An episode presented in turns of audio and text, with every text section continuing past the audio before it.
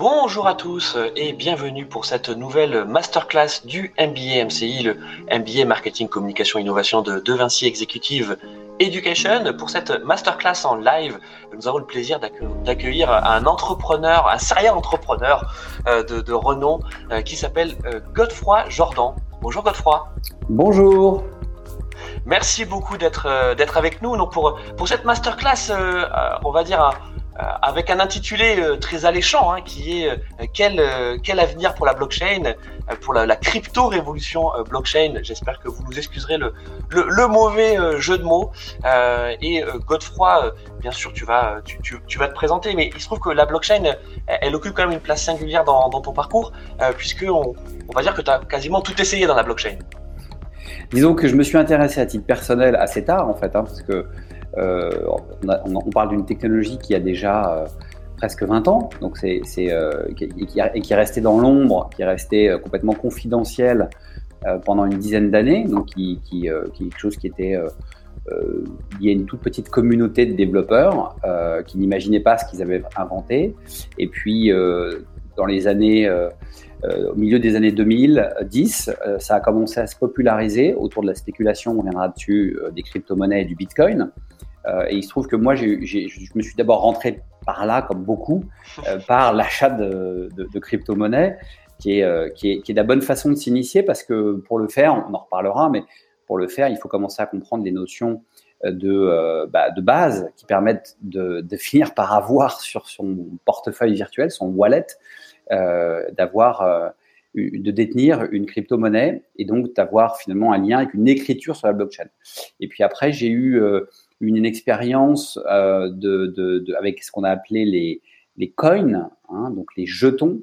Euh, après les crypto-monnaies, il y a eu la mode des ICO, Initial Coin Offering, et c'est tout d'un coup, euh, après avoir vécu pendant peut-être 10-15 ans avec le Bitcoin, il y a eu une lancée sur le marché de, centaines, de milliers, il y en a maintenant 10 000, de jetons cryptographiques complètement dérégulés, avec certains qui ont eu un succès fou, comme l'Ethereum, qui est devenu en fait bah, le, challenger du Bitcoin, et puis d'autres comme euh, on peut prendre un exemple très rigolo qui est le Shiba Inu. Donc c'est euh, là on est au comble du marketing financier crypto, c'est-à-dire quelqu'un qui invente un jeton qui n'a aucun sens, aucun but, si ce n'est qu'il est représenté par un petit chien, un Shiba, et que Elon Musk dit c'est cool, et que la, valorisation monte à des milliards, s'effondre, monte, etc. Euh, et donc, dans ce, dans ce contexte-là, moi, j'ai voulu lancer une ICO avec une utilité, cette fois, en 2018, qui était le hub. Euh, c'était l'idée de faire en fait une boîte noire des immeubles avec un jeton cryptographique qui servait de monnaie pour que chaque transaction d'un objet connecté, qui allait par exemple détecter euh, euh, une détection incendie ou une inondation, soit écrite dans la blockchain de manière à rendre la trace de cet événement totalement inaliénable, ineffaçable, et pouvoir l'opposer après au tiers, c'est-à-dire les assureurs, les bailleurs, les locataires de l'immeuble, surtout dans les problématiques d'accident. Euh, alors, je vais fermer la porte parce que j'entends qu'il y a des gens qui parlent à côté de mon bureau. Oui, vas-y, vas-y, euh, Godefroy. Euh, et, donc, effectivement, donc cette, expertise, cette, expertise, cette expérience qui n'a pas abouti parce qu'on est venu un petit peu trop tard sur le marché m'a permis de faire un petit tour du monde, un roadshow, comme on dit, donc d'aller dans plein de salons. une vingtaine de salons dans toutes les villes d'Europe et aussi d'aller en Asie rencontrer les plus gros fonds. Et c'est là que j'ai compris que le centre de gravité de crypto était délibérément en Asie euh, et, aux États-Unis et que partir d'Europe était un, handicap énorme pour un, projet crypto. Voilà. Alors, Godefroy, je disais euh, que tu étais un, serial entrepreneur. Euh, donc justement, dans le cadre de cette aventure du, du HAB, HAB, tu as lancé une startup en fait qui s'appelait Smart Hab et qui était justement à la croisée hein, de, de, tous ces univers qu'on a décrits, l'immobilier, l'assurance, mais aussi la tech euh, avec euh, avec ce, ce, ce, hub. Mais il n'y a pas que ça parce que euh, aujourd'hui, raconte-nous un petit peu dans, dans, quelle aventure tu es. Alors, tu es loin de la blockchain, quoique. Aujourd'hui, je, oui, je, suis, je suis plus dans le, digital à proprement parler. Je digitalise un métier très traditionnel qui est la chasse de tête. Euh, la chasse de tête, c'est approcher des candidats par téléphone pour leur proposer un job et de changer de job.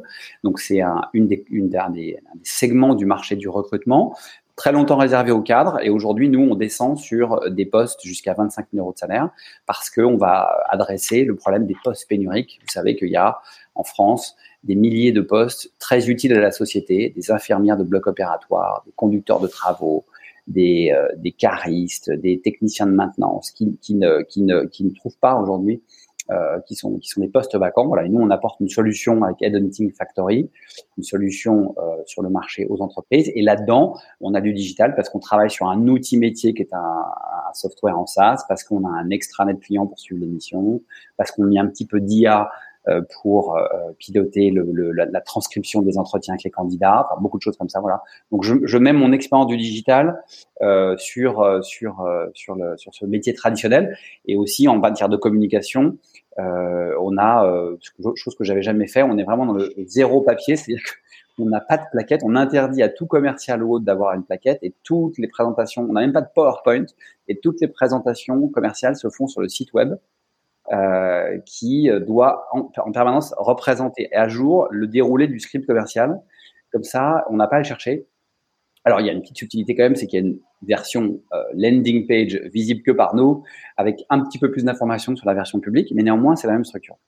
Voilà. Et donc, euh, et, et, en parallèle, donc toujours pour garder un pied dans la crypto, j'ai une activité euh, qui est plutôt un side project qui s'appelle Twineva, où je conseille des institutions muséales, par exemple le Centre Pompidou ou le Musée des Augustins à Toulouse, avec un ancien ministre de la Culture, euh, pour euh, les, les, les, les amener à faire des projets NFT, des projets crypto, sachant que c'est très compliqué là parce qu'il y a en plus une dimension de de réglementation qui fait que les acteurs publics parfois ne peuvent pas y aller tout simplement parce que ce n'est pas assez réglementé. On a parlé de la jungle des cryptos, mais il y a encore tout un tas d'aspects qui ne sont pas régulés. Et donc, euh, il y a eu un chiffre qui est sorti ce matin. Euh, euh voilà, le, le, crime organisé a représenté en 2023 24 milliards d'euros de transactions dans la crypto. Donc, c'est à la fois c'est beaucoup d'argent, pas grand chose à l'échelle de l'économie, mais c'est beaucoup d'argent, beaucoup trop pour faire euh, de cet espace un espace euh, serein. On, va parler beaucoup des NFT. Pour le coup, les NFT euh, est un compartiment qui a été très peu envahi par le cybercrime, puisqu'il ne pèse que moins de 0,1% comparé à, la crypto-monnaie. Donc, c'est un espace qui est beaucoup plus serein parce qu'il y a moins d'enjeux financiers et il y a moins d'intérêt tout simplement pour les, pour les cybercriminels. Bon, bah, écoute, merci Godefroy. Donc, on a, ça y est, on est déjà en train de, démarrer. Euh, effectivement, donc dans le cadre de cette masterclass, euh, l'idée, hein, pour ceux qui ne découvriraient la, blockchain euh, aujourd'hui, euh, c'est bien sûr de faire un rappel sur ce qu'est cette technologie, et puis ensuite de voir quels sont les cas d'usage, parce qu'en fait, finalement, l'avenir de cette technologie va passer par les par les cas d'usage. Et Godefroy, tu as parlé justement des NFT euh, dans, dans l'art et, dans la culture. Euh, c'est le prisme, en tout cas, que, que, que tu as pris et qu'on a pris ensemble pour le début de cette masterclass. Euh, on verra aussi quels autres types de cas d'usage on peut avoir pour, pour la blockchain, pour une technologie qui finalement euh, est encore émergente. Hein, C'est-à-dire qu'elle n'est pas encore complètement intégrée euh, dans, dans le web. Elle est toujours à côté. Hein. Aujourd'hui, euh, dans le, le web quotidien de tous les jours que euh, qu'on vit aujourd'hui encore en 2024, il y a quand même assez peu de blockchain, Godefroy. Oui, oui, aujourd'hui, la blockchain reste en termes d'usage euh, extrêmement marginal. D'abord, sa connaissance et sa compréhension euh, par, euh, par le grand public reste faible. On est 7 euh, milliards d'êtres humains sur Terre. Je pense qu'il y a 5 milliards d'utilisateurs d'Internet mobile, sans doute 4 ou 5 d'utilisateurs d'Internet desktop. il y a 100 millions d'êtres humains sur Terre qui ont eu à un moment donné touché la crypto, la blockchain. Donc, vous voyez, en termes d'usage, euh, c'est euh, euh alors c'est vous allez me dire c'est presque autant que le nombre d'utilisateurs de ChatGPT, mais ChatGPT va pas s'arrêter à 100 millions, c'est certain.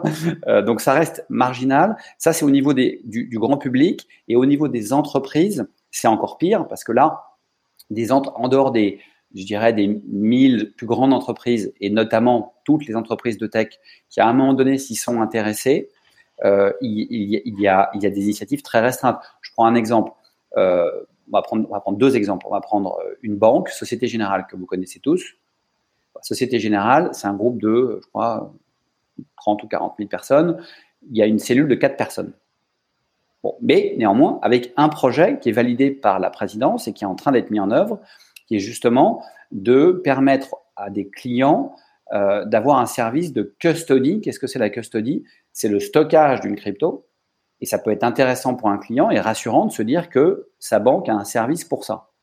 Comme, comme les banques ne peuvent pas détenir des crypto-monnaies, euh, la custody sont en train de travailler dessus justement pour les NFT. pour dire bah, si j'ai des clients dans la banque privée qui ont des œuvres d'art de valeur, je vais leur proposer un peu, c'est un service comme un coffre-fort à la banque, si vous voulez, pour les garder. ça, c'est un projet concret.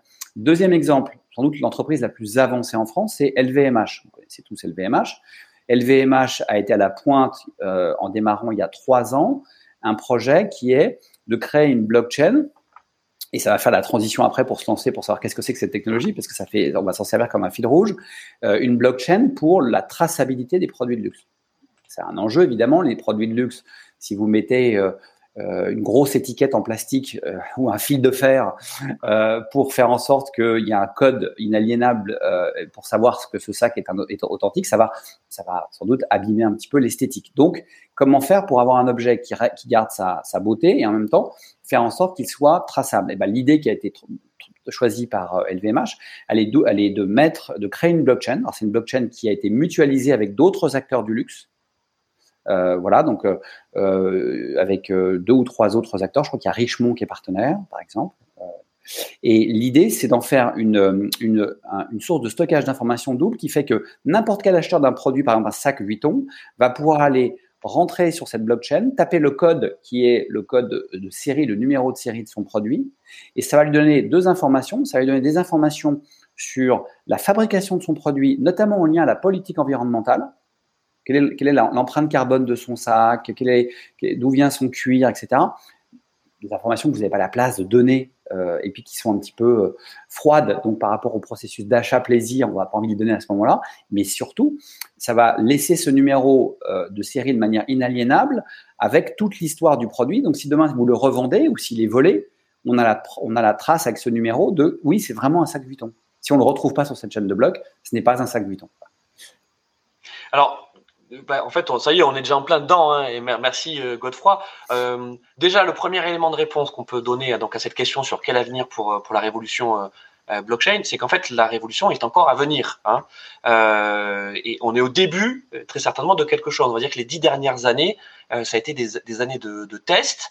Euh, aussi de crash. Hein, tu as parlé des ICO, donc ça, ça, ça, en fait partie. Euh, mais du côté des NFT, et là je vais justement peut-être te laisser enchaîner sur, sur les NFT, euh, on voit que c'est pas qu'un feu de paille. Voilà, il y a eu effectivement un emballement. Autour, de, autour des NFT, mais maintenant on arrive sur quelque chose d'un petit peu plus dur et d'un peu plus concret, et, notamment tu parlais donc du, du, luxe, mais aussi de, de l'art. L'avantage de la blockchain, c'est effectivement de générer de la confiance parce que c'est inaltérable, et donc on voit bien que pour la culture et pour l'art, c'est aussi la garantie de se dire que non seulement on a quelque chose d'exclusif, de réellement unique, hein, euh, et, et, aussi peut-être derrière d'avoir toute une économie qui se monte. Parce qu'en fait, c'est ça, c'est quand on dit quel avenir pour euh, la révolution blockchain, c'est aussi quelle économie pour, pour la blockchain. C'est ça. Donc, les, les, oui, tu, donc je confirme ce que, ce que tu as dit. Effectivement, on va dire que on en est à la, on est, on est à la cinquième année peut-être de, de, de la blockchain industrielle, euh, donc, qui est dans son, vraiment ses balbutiements. On a passé la phase de formation, d'adoption, et maintenant, il y a des projets qui se construisent. Les projets, ça prend du temps. Euh, il faut les construire, les élaborer, il faut les sortir, il faut les lancer. Euh, et donc, euh, on est sur plusieurs axes, euh, des axes effectivement essentiellement de confiance, on le verra. Puis après, pas mal d'usages marketing. il y a un énorme volet qui se développe sur la notion de club euh, de consommateurs, de groupes de, de clubs de fidélisation euh, et de faire des programmes de fidélisation basés sur un membership blockchain euh, qui permet d'être beaucoup plus global, sécurisé et autres. Et donc ça, c'est des choses qui se développent. Dans, il y a énormément de projets qui sortent, mais effectivement, on va voir que il va falloir encore un peu de temps euh, il va falloir un peu, un, peu de temps parce que on bute encore sur, il y a quelque chose à craquer, on va le voir après, dans la, quand on va, on va commencer sur la technologie là, euh, il y a un point difficile qui est le point sur la détention des cryptos à travers d'un wallet et que ça, ça, on a du mal à le rendre grand public. Voilà. Alors il y a des initiatives, je, je prendrai des exemples qui, qui marchent pas mal là-dedans, et je pense que euh, il y a des secteurs qui vont se l'approprier. Donc le luxe est sans doute en pointe, euh, l'immobilier pas en France et en Europe, mais dans beaucoup de pays où il n'y a pas des infrastructures aussi solides que les notaires et autres, y trouvent un intérêt. Euh, il y a l'art, on l'a situé, la cité, donc, mais qui est un tout petit marché. Donc il y a, il y a beaucoup, beaucoup de choses. Il y a l'environnement qui, qui, va beaucoup, notamment tout ce qui est recyclage, euh, tout ce qui va demander une traçabilité de masse en fait. ou qui va demander les deux, les deux, les gros deux gros leviers, c'est traçabilité de masse parce que je peux faire un système de traçabilité de masse infaillible, mais qui coûte mille fois moins que des notaires et que l'humain. Et le deuxième, c'est euh, l'échange de produits numériques, le goodies numérique. Vous voyez, je, sais pas, j'imagine que parmi vous, il y en a qui jouent à des jeux vidéo euh, où c'est développé fortement la vente de tiny items, de, on peut acheter une armure, pour, euh, pour se, se s'habiller son, pour son personnage. On peut, il y a plein de choses qui ont été créées, on peut acheter des droits, etc. Bon, ben ça, aujourd'hui, ce sont donc des produits 100% numériques et informatiques. Et ben, ces produits numériques et informatiques, euh, la chaîne de blocs apporte le moyen de faire du trading de ça. Voilà, donc de les échanger tout simplement en suivant les transactions et en créant donc de la valeur, puisqu'on va pouvoir leur mettre un prix euh, grâce à l'infrastructure de crypto-monnaie qui est à côté. Donc euh, tout ça, tout ça va permettre des usages qui vont se développer. Et il faut quand même voir un point majeur dans tout ce qu'on a dit là, c'est que euh, le taux d'usage d'adoption et de compréhension de la génération Z, sans, doute une partie de vous, c'est-à-dire les 18-25 ans, il est juste monstrueux. aux États-Unis, je crois qu'il y a 80% des 18-25 ans qui ont déjà acheté une crypto, euh, ils comprennent, ils sont à fond, etc. Donc ça veut dire que je pense que il y a, parmi tous les usages numériques, c'est peut-être celui qui a le plus créé un barrage générationnel. Quand on a euh, eu l'arrivée du e-commerce que j'ai vécu euh, à la fin des années 90, euh, c'était facile pour tout le monde de comprendre qu'il pouvait mettre sa carte bleue, même pour une personne de 70 ans. Quand on a eu le téléphone mobile, vous voyez dans la rue, vous avez des personnes âgées qui ont de l'Internet mobile. Là, on a vraiment quelque chose où il y a une cassure ça n'a pas pris sur euh, les plus de 30 euh, ans. Et le cœur du marché, c'est les 15-20 euh, ans. Donc c'est et les nouvelles générations suivent, bien sûr. Donc je pense que c'est quelque chose qui va aussi devenir massif quand cette génération-là, donc la vôtre, va commencer à rentrer dans le monde du travail, lancer des projets, être entrepreneuse, et que donc ça va nous décaler de 10 ans. On va voir les projets sortir de manière, avec une adoption massive dans 10 ans, je pense. Donc il faut être patient et optimiste. Bon, écoute, c'était une super introduction. Merci, euh, euh, Godefroy. Je te laisse euh, partager ton, ton, écran si tu le souhaites. On va répondre à quelques questions dans, dans le chat, effectivement. donc, on avait une précision sur, sur LinkedIn, donc sur ce que tu expliquais sur le groupe LVMH. Donc, effectivement, c'est LVMH et, Aura, voilà. qui ont créé un consortium qui s'appelle Aura. Ça. et ensuite, ils ont été rejoints par OTB et Mercedes-Benz. C'est ça. donc, à suivre. Hein, ça s'appelle Aura A-U-R-A. Euh, et ensuite, on a également une question euh, de la part de Thomas qui nous dit pourquoi les banques ne sont pas saisies de cette technologie euh, blockchain crypto. la technologie n'est pas assez réglementée pour nos entités monolithiques, nous dit Thomas. C'est pourtant une énorme opportunité. En fait, la, la, réponse est dans ta question. C'est effectivement une question de réglementation. Voilà. Oui, c'est non mais pas seulement. C'est aussi c'est une question de réglementation et également une question de destruction de valeur sur le modèle. C'est-à-dire que euh, euh, vous le voyez avec les néobanques déjà qui arrivent à, délivrer un service proche des banques classiques en ayant dix fois moins de collaborateurs. Demain, vous lancez certains services qui existent dans, nos banques extrêmement régulés et lourds, vous les transposez sur la blockchain, euh, vous avez une destruction massive de valeur le service coûte beaucoup moins cher, il faut moins d'employés. Donc, euh, pour une banque, euh, quel est l'intérêt de se prendre un coup, donner un coup de hache dans le pied, quoi?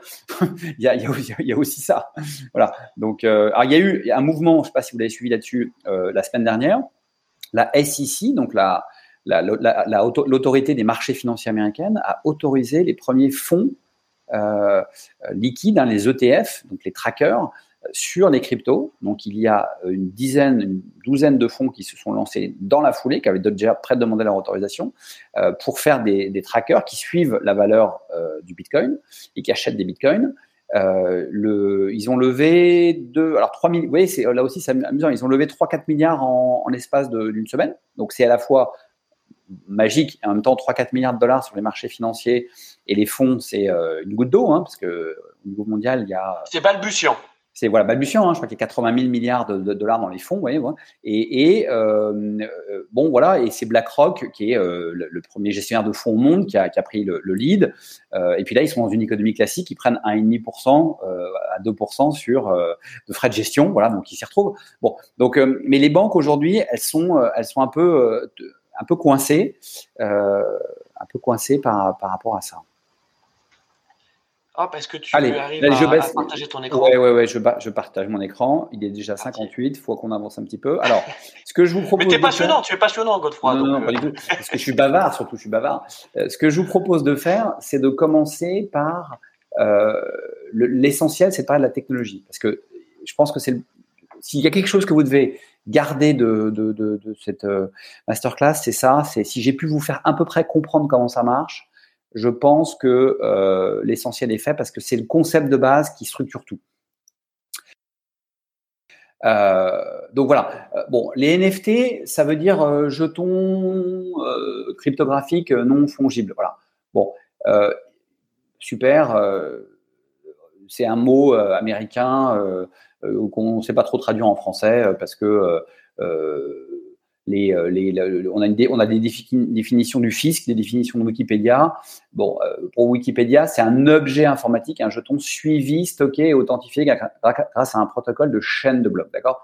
Donc, on, va, on va dire que ce soit un crypto token, que ce soit une, monnaie crypto, on va voir la, différence. Mais en gros, tout ça, ces tokens, ce sont euh, des objets qui vont être stockés sur une chaîne de blocs. Ça veut dire que c'est un, une ligne d'écriture euh, écrite dans un bloc. Donc un bloc, c'est un bloc où il y a d'autres écritures et qui lui-même va être posé dans cette chaîne de blocs. C'est-à-dire qu'il y a un système cryptographique qui est le crypt et qui l'attache aux autres blocs. Ça, je vais le réexpliquer de toute façon plusieurs fois. Euh, donc il ne faut pas confondre les deux types d'actifs et les deux types d'objets qu'on a sur la blockchain, il y en a deux. Hein, il y a essentiellement les crypto-monnaies et les NFT. Alors après, je, vous montrerai un slide tout à l'heure à la fin euh, pour vous montrer toutes les variantes qu'il peut y avoir, mais les deux grands fondements, c'est ça. La crypto-monnaie, vous savez ce que c'est. C'est le Bitcoin, par exemple. Euh, donc l'analogie, c'est un billet de banque. Euh, et puis la NFT, c'est aussi sur la blockchain, mais c'est pas fongible. L'analogie, c'est un acte notarié. Donc la différence fondamentale entre les crypto-monnaies et les NFT et les autres tokens de ce type, c'est le non fongible. Ça veut dire quoi? Ça veut dire que euh, un Bitcoin, il peut être échangeable ou se fondre dans un autre Bitcoin.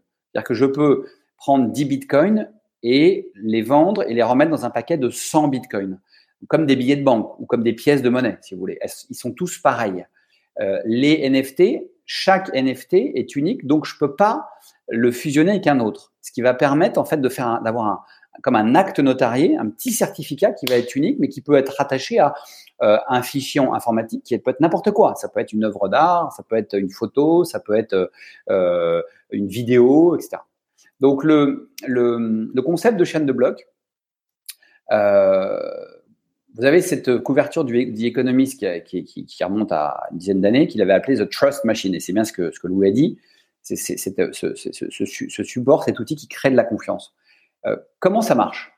Ça marche par un système de blocs, comme je l'ai dit, euh, qui sont des blocs d'écriture informatique, d'accord? Ces groupes, ces blocs, ils sont visibles, c'est-à-dire que tout le monde peut les voir, ils ne sont pas cachés, ils sont horodatés, c'est-à-dire que chaque bloc, quand il est créé, on, marque qu'il est, euh, on lui met un timestamp et on dit il a été créé à telle heure, tel jour, en telle seconde, et il est crypté avec une clé cryptographique. Et à l'intérieur, on a une liste de transactions. Et chaque bloc est lié à un autre bloc, et c'est ça qui forme une chaîne. Puisque si j'écris un nouveau bloc, là, je vais le mettre, j'ai créé le bloc 50, je vais le mettre ici sur la chaîne de blocs, il va être attaché au bloc euh, 49. Euh, et les chaînes, la chaîne de blocs, elle est écrite sur euh, euh, des, nœuds d'un registre. C'est en fait de l'informatique décentralisée. C'est-à-dire qu'en fait, un nœud, c'est un ordinateur, hein, un serveur, si vous voulez. Donc, c'est un serveur qui peut être quelque part, mais ce bloc ici peut être sur un serveur qui est à Jakarta, et ce bloc-là peut être sur un serveur qui est à New York. Mais ils vont être liés, comment? Par le fait que euh, les nœuds sont liés entre eux et que la chaîne de blocs va être écrite de manière à se, à se, tenir, si vous voulez, indépendamment de l'infrastructure informatique. Donc le réseau peut mailler de nœuds peut mailler l'ensemble du, globe et la chaîne de blocs, à chaque fois qu'on va écrire un nouveau bloc, on va la réécrire entièrement. C'est-à-dire qu'on va réécrire du bloc 1 au bloc 49 puis le bloc 50, ce qui explique pourquoi euh, sur les crypto-monnaies, et le Bitcoin notamment, euh, il y a un coût de transaction qui est exponentiel avec la taille de la blockchain. il devient de plus en plus coûteux parce que le, coût de crypto, le coût de cryptographie, le, coût de codage en fait, euh, devient de plus en plus cher. Donc ça c'est ça c'est le concept de blockchain. Donc ça veut dire quoi? Ça veut dire qu'est-ce que c'est là? Qu'est-ce que c'est cette transaction?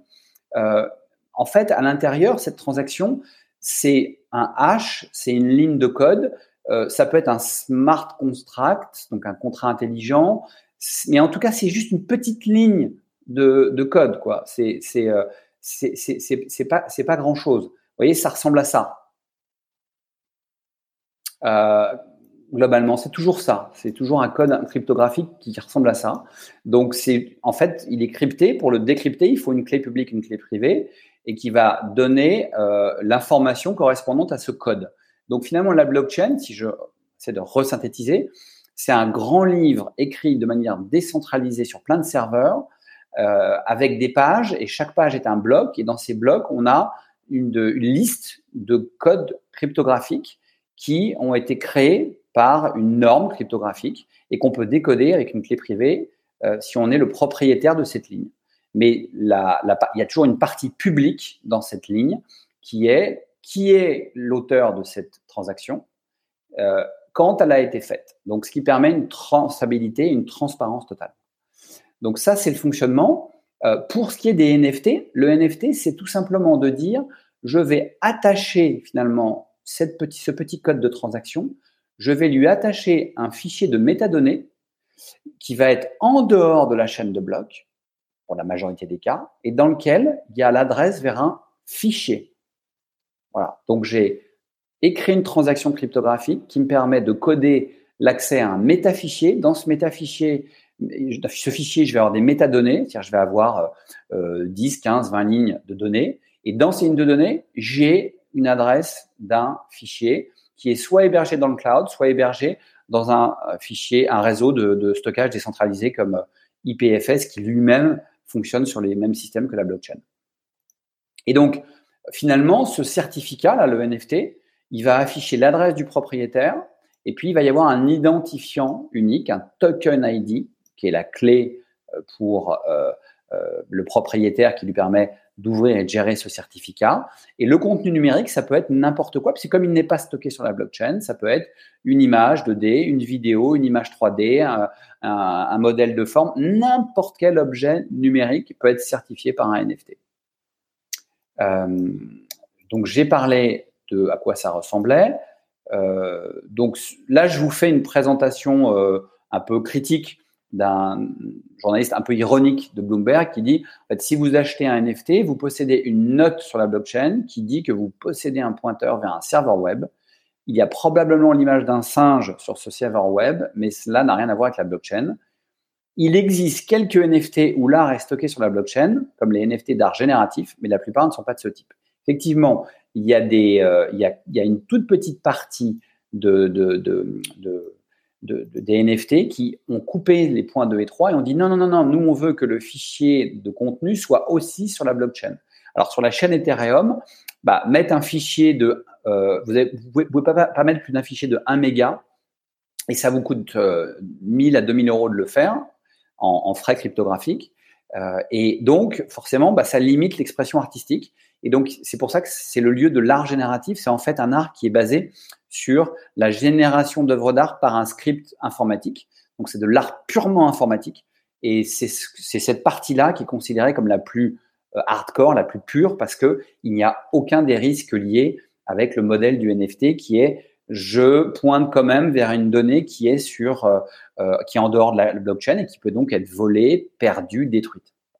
Il faut quand même savoir aussi, pour nuancer, que une chaîne de blocs telle qu'elle est présentée ici, euh, quand vous prenez, euh, il y en a, y en a des, il y en a des milliers, elles sont pas toutes solides parce que j'ai parlé des nœuds qui sont les acteurs d'une blockchain et vous avez des petites blockchains où il y a 30, 40 nœuds qui appartiennent peut-être à 20 acteurs différents, qui sont des acteurs privés.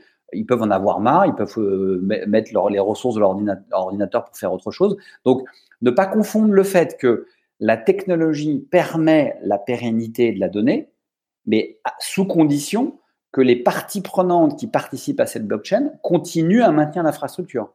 Ce qui veut dire que dire que le Bitcoin et les Bitcoins sont éternels, comme l'or, par exemple, comme une pièce d'or, c'est faux. C'est totalement faux. Alors un billet de banque, si vous le brûlez, il a disparu. Euh, une pièce d'or ou un lingot d'or à, 1000 degrés, il va fondre, mais il restera de l'or que vous pourrez ramasser. Euh, une chaîne de blocs comme le Bitcoin, si demain il y a un désintérêt majeur ou s'il y a une destruction de tous les data centers en Chine où 80% des données sont stockées et autres, elle peut disparaître. donc il faut bien comprendre ça, il faut bien comprendre que la pérennité d'une blockchain se joue à deux niveaux. La technologie elle-même assure une pérennité et une infaillibilité totale, mais l'infrastructure elle-même reste une infrastructure informatique qui peut être amenée à, avoir des, problématiques. Euh, comme je, comme je le disais, il y a euh, des milliers, des milliers des milliers de blockchains. Il y a des blockchains donc, publiques, celles qu'on connaît le plus, et celles des crypto-monnaies. Il y a des blockchains euh, privées, celle dont on a parlé tout à l'heure de LVMH avec Aura, c'est une blockchain privée. C'est le consortium Aura qui l'opère. Il y a des blockchains encore plus petites et, et, je dirais presque confidentielles. Euh, dans les NFT, euh, la blockchain la plus forte en termes d'échange, c'est Ethereum, qui a 84% de part de marché. La deuxième, c'est Bitcoin. Et après, vous, voyez, ça s'effondre très vite. Polygon, Solana, Flow, Arbitrum, BNB. Et prenons euh, l'exemple de Polygon. Euh, Polygon, c'est une blockchain qui a, qui, qui, qui a aussi des services vendus aux entreprises et qui a des, des, projets qui ne sont pas seulement les NFT. Vous avez des blockchains qui ont été créés avec, dans des verticaux, euh, c'est-à-dire vraiment pour des verticaux industriels. Euh, voilà, il y a par exemple, on a parlé de Aura, mais il a un concurrent privé qui s'appelle Ariani, A-R-I-A-N-E-E, e, qui est une start-up française qui a levé 15 millions d'euros et qui, elle, dit aux autres acteurs du luxe, si vous n'êtes pas dans Aura, moi, je vous propose la même chose euh, sur ma blockchain privée et je vous loue les services. Donc c'est un monde qui, euh, et je pense aussi par rapport au point de Louis tout à l'heure, euh, la fragmentation est souvent une caractéristique de l'immaturité d'un marché. Le fait qu'il y ait euh, des milliers et des milliers de blockchains. Alors, si un nœud est cassé, on perd une partie du livre. Alors non, justement, la, beauté du système, c'est que la blockchain, elle, se, réécrit partout, sur tous les nœuds. C'est-à-dire que euh, elle est, euh, elle se copie partout, elle se réplique partout sur tous les nœuds. C'est-à-dire que si je coupe ces deux nœuds-là, on peut créer un nouveau nœud et recopier la, blockchain, puisque en fait, c'est des, copies photos. Donc, je peux créer mon bloc ici sur ce nœud, le bloc 50, mais on va réécrire la blockchain partout de 1 à 50 sur tous les autres nœuds. C'est aussi une, chose qui garantit sa pérennité. C'est le fait que on a une réplication de l'intégralité jusqu'à la dernière transaction euh, sur autant de nœuds qui participent euh, au, serveur.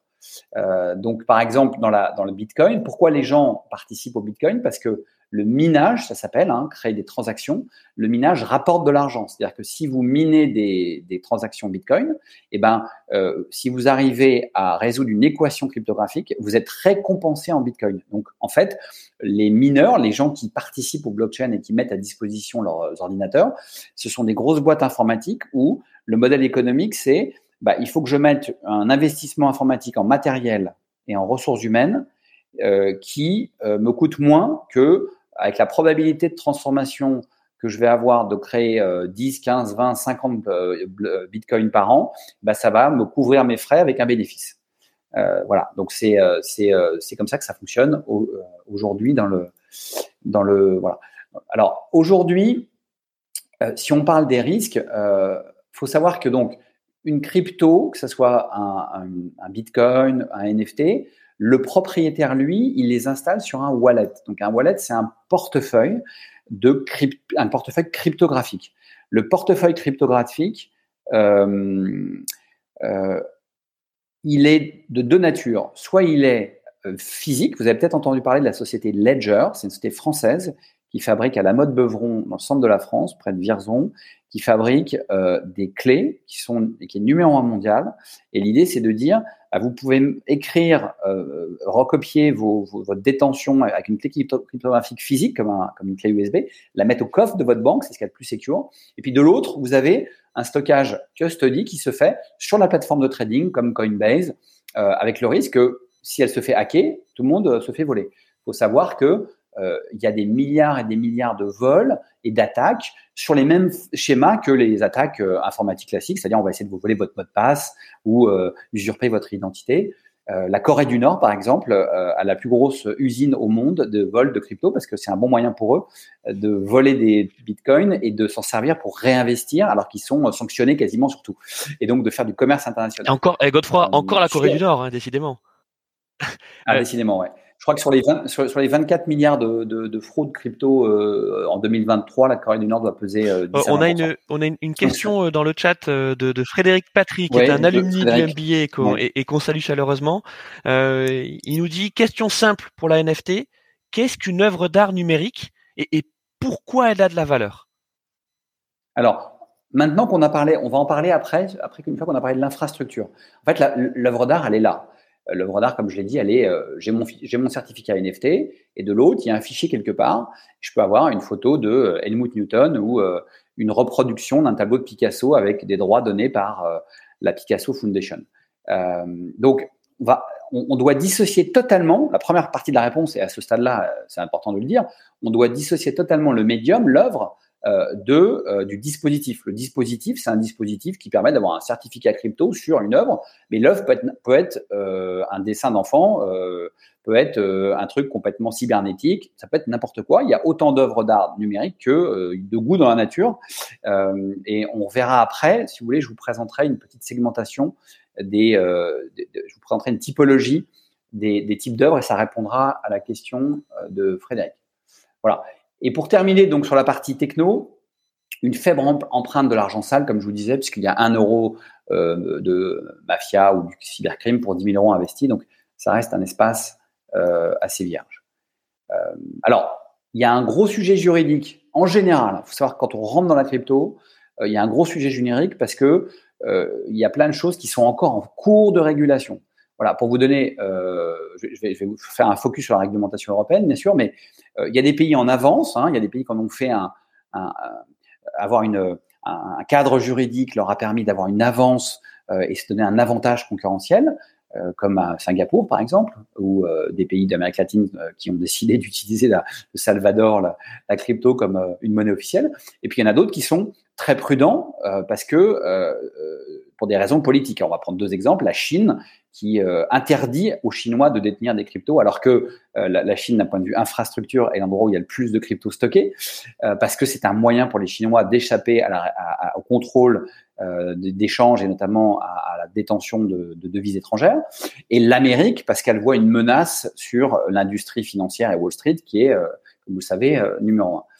Donc, on est en construction avec des trous dans la raquette. Pour ce qui concerne les NFT en particulier, euh, euh, on ne sait pas ce que c'est. On ne sait pas si c'est euh, bah, c'est lié à la question de Frédéric. Si on le regarde du côté du sous-jacent, c'est un fichier d'œuvre d'art. Donc, est-ce que c'est une œuvre d'art? Bah non, c'est pas une œuvre d'art. Euh, est-ce que c'est un support numérique? Parce qu'on va dire finalement, j'ai un certificat, ça pourrait être comme une clé USB. Non, parce que c'est euh, c'est pas c'est pas un support en soi, c'est un certificat. Euh, est-ce que ce sont des certificats d'authenticité? Oui et non, parce qu'un certificat, certificat d'authenticité donné par un expert en œuvre en art, euh, il est accrédité, il a eu un diplôme. Euh, là, le NFT en lui-même, euh, on ne sait pas ce qu'il qui vaut. Euh, c'est juste un certificat qui a été écrit sur la blockchain, mais est-ce que c'est un certificat qui dit que l'œuvre est authentique? Non, elle dit juste que le certificat est authentique. Et puis, est-ce que c'est un contrat?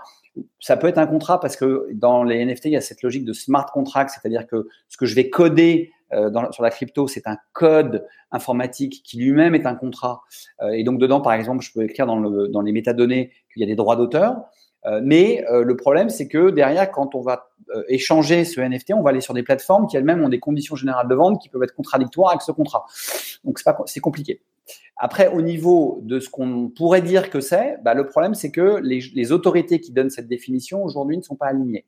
Euh, on a une définition par le code civil qui nous ferait penser qu'un NFT est un bien meuble incorporel on a euh, euh, la DGI qui essaye désespérément de faire une, euh, une, définition, la Direction générale des impôts. Il y a une tentative d'amendement dans la loi de finances 22, dans la loi de finances 23. À chaque fois, ça n'a pas été voté pour dire qu'est-ce que c'est.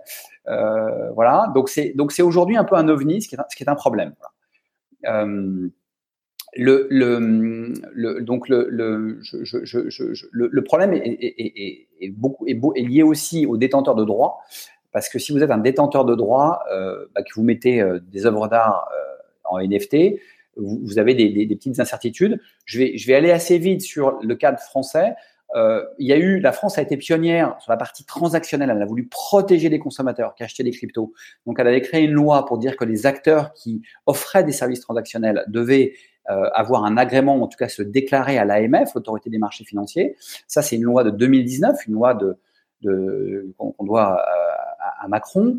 Euh, et, derrière, euh, on a eu un deuxième paquet là qui a été voté euh, là tout récemment en octobre, qu'on appelle la loi Sorare, qui vise les jeux numériques.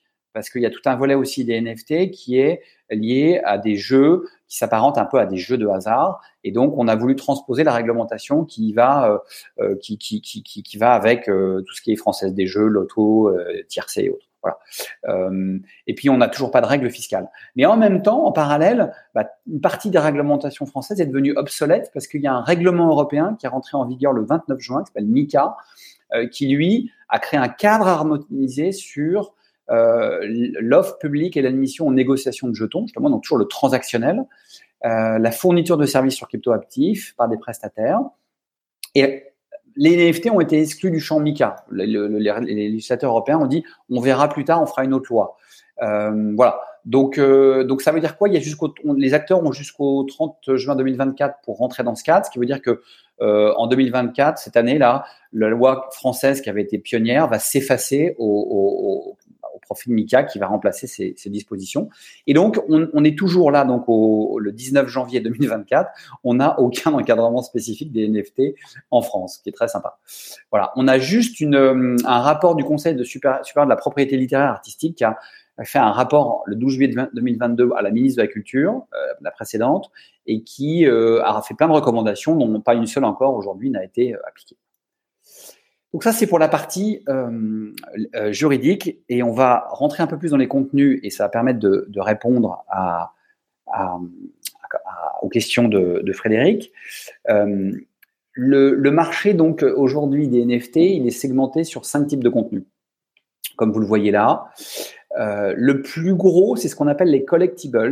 Donc en fait, ce sont, on pourrait, je sais pas si vous connaissez les vignettes Panini ou les, les gens qui collectionnaient les pins. En fait, c'est tout le marché des objets, de, des petits objets de collection, euh, pas chers, 5, 10, 15, 100 dollars. Alors évidemment, les, yachts bord tapis, il y en a qui sont vendus 300 000 dollars, mais on est par exemple sur Sorare, une, une start-up française. Vous pouvez acheter des cartes de joueurs. Je ne sais pas si parmi vous il y en a qui l'ont fait et, et, jouer avec, les échanger. Voilà. Donc il y a 73 000 collections qui ont été lancées depuis 2018, euh, 2019, et il y en a 95% qui n'ont aucune valeur, parce que leur, leur valeur n'est la majorité d'entre elles et dans le transactionnel, euh, c'est un peu des gadgets, quoi. Voilà. Donc euh, ça, c'est cette partie du marché qui s'était enflammée avec un, marché hyper spéculatif autour de ces singes là, les yacht board app, euh, qui avaient, qui étaient montés à des valeurs de plusieurs millions de dollars. Ce marché s'est complètement effondré. Il a duré six mois et donc il est plutôt en baisse. L'art digital, lui, c'est un quart. Et il a plutôt une croissance permanente et régulière. Donc, euh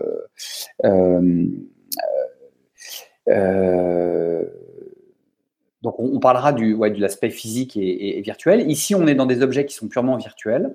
Euh, une partie de l'art digital, je reviendrai dessus, mais ça répond un peu à la, à la, remarque de Frédéric, c'est aussi de trouver euh, des produits, de faire des produits dérivés. Que pourquoi je passe du collectible à l'art digital C'est vous pouvez être un artiste comme le, euh, le, un graphiste, un graffeur comme celui qu'évoque Frédéric, qui va faire une grande fresque.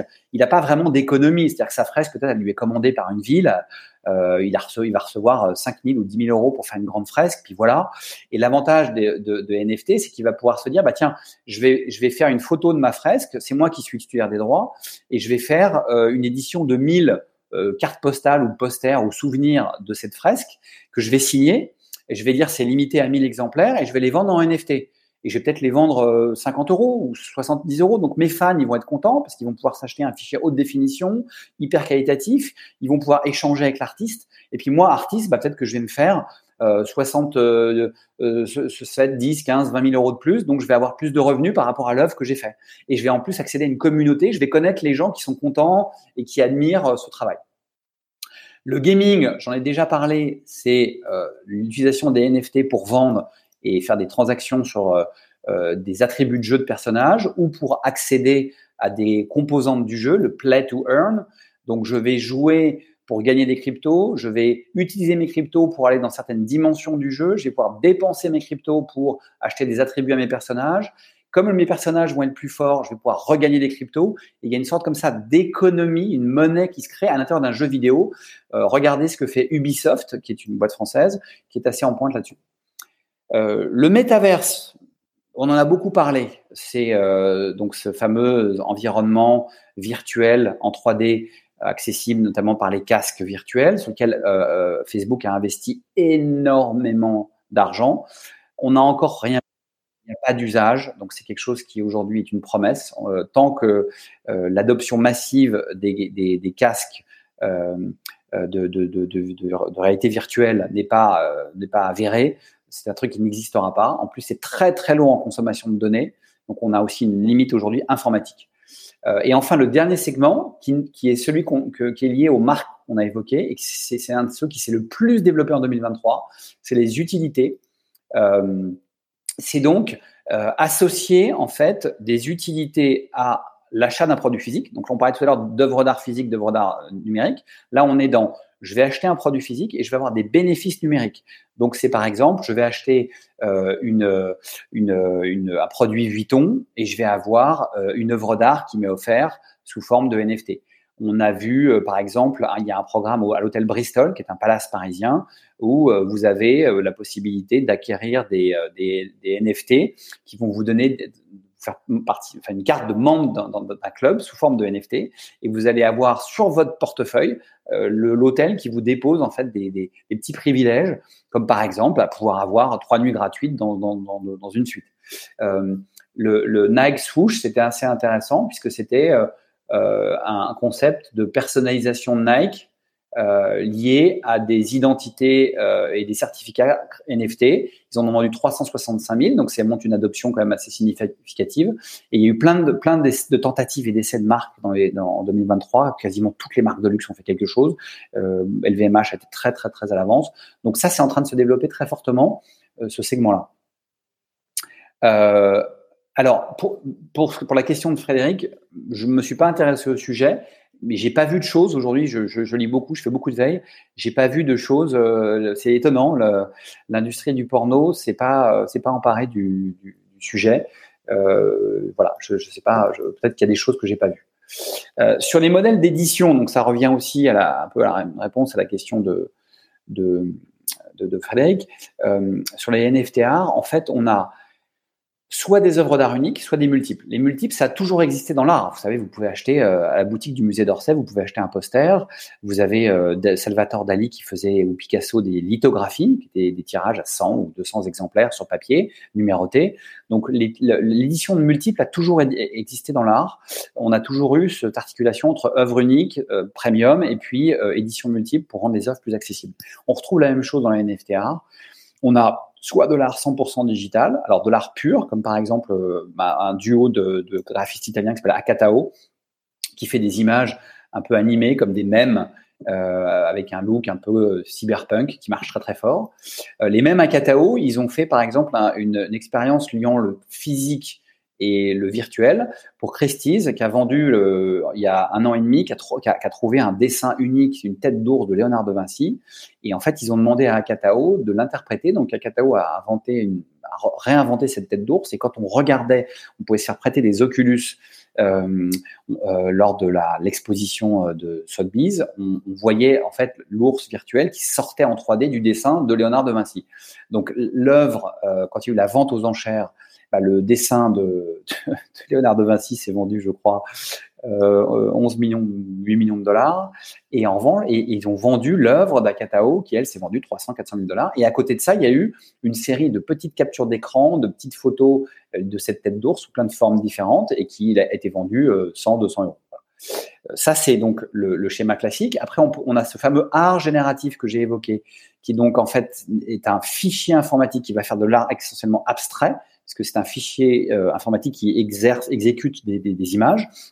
Donc, on a euh, le plus l'artiste le plus connu au monde, le, le, numéro un avec Beeple, s'appelle Rafik Anadol. Il a exposé au MoMA, il a exposé au Louvre-Lens, il a exposé euh, chez, à Milan avec au musée Bulgarie. Donc lui, il, a, il est prof d'histoire de l'art à Los Angeles et il a fait travailler ses étudiants sur des patterns en fait qui vont faire qu'il euh, crée en fait des images qui se créent en continu à partir de la réinterprétation d'autres images. Donc c'est une sorte de, matière organique, ça ressemble à de la mousse ou à des, c'est assez étonnant. C'est très très beau et, euh, donc euh, ça derrière, derrière ça, génère des, ventes aussi d'œuvres. Et puis on a un autre exemple, c'est euh, Eric Snowfro qui est un des meilleurs vendeurs de d'art génératif pur. Vous voyez, c'est, vous voyez pour, montrer la simplicité, c'est vraiment de l'art abstrait, c'est simple. et puis après, on a un quatrième compartiment qui est, je parlais de la boutique du musée d'Orsay. Bah, le musée d'Orsay, il a là en, en, ce moment une exposition, comme vous savez, majeure avec Van Gogh. Et euh, il a édité 200, 2500 NFT d'une réinterprétation par l'IA du musée d'Orsay comme s'il avait été peint par Van Gogh. Voilà, et ça, ça coûte 20 euh, euros. Euh, et puis vous avez une, autre start-up française qui s'appelle La Collection, dans lequel a investi Artemis, la holding de François Pinault et Frédéric Jousset, un sérieux entrepreneur qui lui fait des éditions de, d'images liées à des expositions muséales euh, et donc, il édite, euh, ils, éditent 100, 200, 2000, 10 000 NFT. Il y a eu un exemple avec l'exposition Okusai euh, de la Tête Galerie à, à, Londres. Donc ça, ça vous donne un panorama. alors, sur les, les créateurs de bornades agissent contre la contrefaçon de marque. Bah, C'est-à-dire que de la même façon que il y, y, y, y, a des faux en peinture, si vous voulez, tous, les, tous les 10 ans, on arrête des faussaires, on découvre qu'il y a des euh, faux meubles, des faux Picasso, etc. Euh, ça a toujours existé. Bah, là, dans le numérique, c'est encore plus facile. Donc le paradoxe, si vous voulez, c'est euh, que là, on est vraiment comme il y a, un certificat qui est quand même lié à l'œuvre, c'est très c'est très facile de créer un faux. donc un faux de n'importe quelle des œuvres que j'ai présentées là, mais faut être très bête et très naïf pour, quand on l'achète, pas voir que en fait c'est un faux. Parce que euh, euh, voilà, quand vous allez aller sur une plateforme, euh, vous allez pouvoir regarder l'origine de la transaction, qui l'a émis. Et là, si c'est un copieur, il pourra pas mentir. Il pourra pas dire que c'est la maison mère de Bort App qui l'a émis. On va voir son nom. Donc euh, là encore une fois, j'ai envie de dire le, la criminalité autour des. C'est un peu comme quand vous achetez un faux sac Vuitton à un vendeur à la sauvette euh, devant la Tour Eiffel. Euh, vous vous doutez bien que ce type-là qui vous vend ce sac, il y a peu de chances que ça soit un vrai parce que les vrais se vendent que dans la boutique LVMH. Mais vous l'achetez quand même. Donc le sujet n'est pas le fait que la technologie NFT facilite le, je dirais la, fraude. C'est juste encore une fois la, technique de la naïveté humaine qui fait qu'on peut arnaquer des gens. Alors, c'est un marché qui est totalement à trois vitesses, c'est-à-dire qu'aujourd'hui, pour faire simple, vous avez euh, une masse énorme d'inconnus et d'amateurs qui vendent des œuvres d'art euh, de 10 à 100 dollars, et de plus en plus ici aussi d'œuvres d'art créées par l'IA, donc pas fait par des artistes. Euh, donc on a un marché et des blockchains qui sont envahis par des œuvres d'art, mais quelque part il y a un côté assez sympa c'est que ça permet à des, amateurs qui sont totalement en dehors des circuits du marché de l'art ou qui, qui n'arrivent pas à accéder au public, bah, de rentrer en contact avec, euh, avec des publics. Et donc, c'est quelque part une désintermédiation. Euh, vous avez 3000, 4000 artistes mineurs qui arrivent à vendre et à en vivre en vendant euh, leurs œuvres d'art sous forme de NFT 500 à 15 000 dollars. Et donc là aussi, pour l'essentiel, ce sont des artistes d'art numérique qui n'existaient pas parce qu'ils n'étaient pas reconnus sur la scène artistique traditionnelle. Pourquoi? Parce que déjà, pour présenter une œuvre numérique, il faut la mettre sur un écran. Et quand vous êtes galériste, vous n'avez pas forcément des écrans. Vous avez des, vous voulez mettre des, des accrochés au mur des tableaux ou des dessins. Et donc, euh, ils étaient exclus du marché de l'art. Et donc, ils ont trouvé là euh, une manière de s'exprimer, notamment des nouveaux publics. Et puis, vous avez 100 artistes majeurs, dont euh, une dizaine, Beeple, euh, Rafi Canadol. Dimitri Tcherniak est un Français qui vit aux États-Unis, donc qui est assez intéressant, qui a vendu des œuvres à 300, 400, 500 000 dollars. Il a vendu cette œuvre-là, euh, Ringer, 6 millions de dollars, là, il y a quelques mois, euh, dans une vente, euh, une vente d'ailleurs d'un fonds crypto qui a fait faillite les, créanciers ont saisi les œuvres et c'est euh, euh, Christie's qui les a vendues à New York et euh, elles se sont très bien vendues, montrant qu'il y a toujours donc bien un marché. Voilà.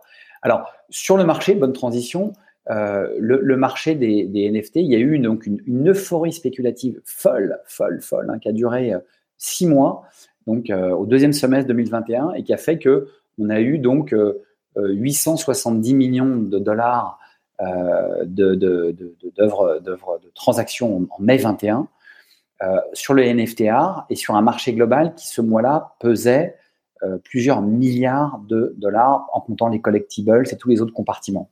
Là, les chiffres que je vous montre, c'est la partie art. Et donc, euh, c'était 20% du marché. Donc, il y avait 4 euh, milliards et demi au total sur ce mois de, mai. Euh, tous les compartiments se sont effondrés, donc les NFT art aussi, ça s'est dégonflé en quelques, en quelques trimestres. Et on va dire que début 22, le marché avait quasiment complètement disparu. Là, en septembre 23, le, le total des transactions NFT art, c'était 22 millions euh, de dollars, c'est-à-dire 10% du marché total des NFT, essentiellement du secondaire, donc quasiment plus d'émissions. Alors, qu'est-ce qui s'est passé? Bah, Il y a eu un levier d'euphorie qui était euh, que le sous-jacent artistique rendait attrayant l'investissement crypto, c'est-à-dire des gens qui avaient peur de la crypto, qui comprenaient pas les, bitcoins, qui disaient c'est abstrait, c'est froid. Tout d'un coup, ils se disaient j'achète pas un truc froid, j'achète euh, une belle image. Et donc, c'était très attractif pour eux. Euh, ça a attiré tout un tas de nouveaux, euh, nouveaux acheteurs de crypto, euh, des, des, centaines de milliers, on, on estime à un demi-million près dans le monde. Euh, et puis surtout, le levier principal, c'est qu'il y avait un excès de liquidité crypto. Parce qu'en fait, comme le Bitcoin était à son plus haut, il était à 40 000 dollars, la capitalisation boursière de la totalité des cryptos, c'était 1500 milliards de dollars. Et donc, quand vous êtes propriétaire de bah, vous avez acheté euh, 1000 bitcoins en 2005 et tout d'un coup, bah, vos 1000 bitcoins valent 40 millions de dollars et que vous êtes un développeur informatique de 28 ans à Séoul, acheter un NFT, c'est marrant. Donc acheter un NFT 50, 100 000 dollars, c'est complètement abstrait puisque vous les achetez avec vos bitcoins ou vos ethereum. Donc euh, vous échangez une monnaie un peu virtuelle que vous pouvez pas utiliser dans la vie réelle euh, contre un autre actif. Euh, c'est fun. Donc ça, il y a eu un, afflux massif parce qu'il y avait énormément de liquidités. Et puis il y avait un une promesse de retour infini via les commissions de vente, c'est-à-dire qu'il y avait un, y a, eu un espoir qui s'est créé dans ces fameux métadonnées. On disait il y a un droit de suite, c'est-à-dire que si j'achète une œuvre d'art NFT, je vais pouvoir la revendre et quand je la revends, je vais pouvoir toucher une commission. Donc, il y avait l'idée de se dire, je peux avoir une rentabilité sur mon investissement. C'est-à-dire que si je l'achète 100 et que je la revends 200, euh, non seulement, euh, mais que le prochain propriétaire la revend 300, moi, je vais pouvoir toucher dessus. Le problème, c'est que les plateformes de transaction n'ont pas mis en œuvre ces dispositifs. Donc, ce mythe, c'est devenu un mythe, en fait.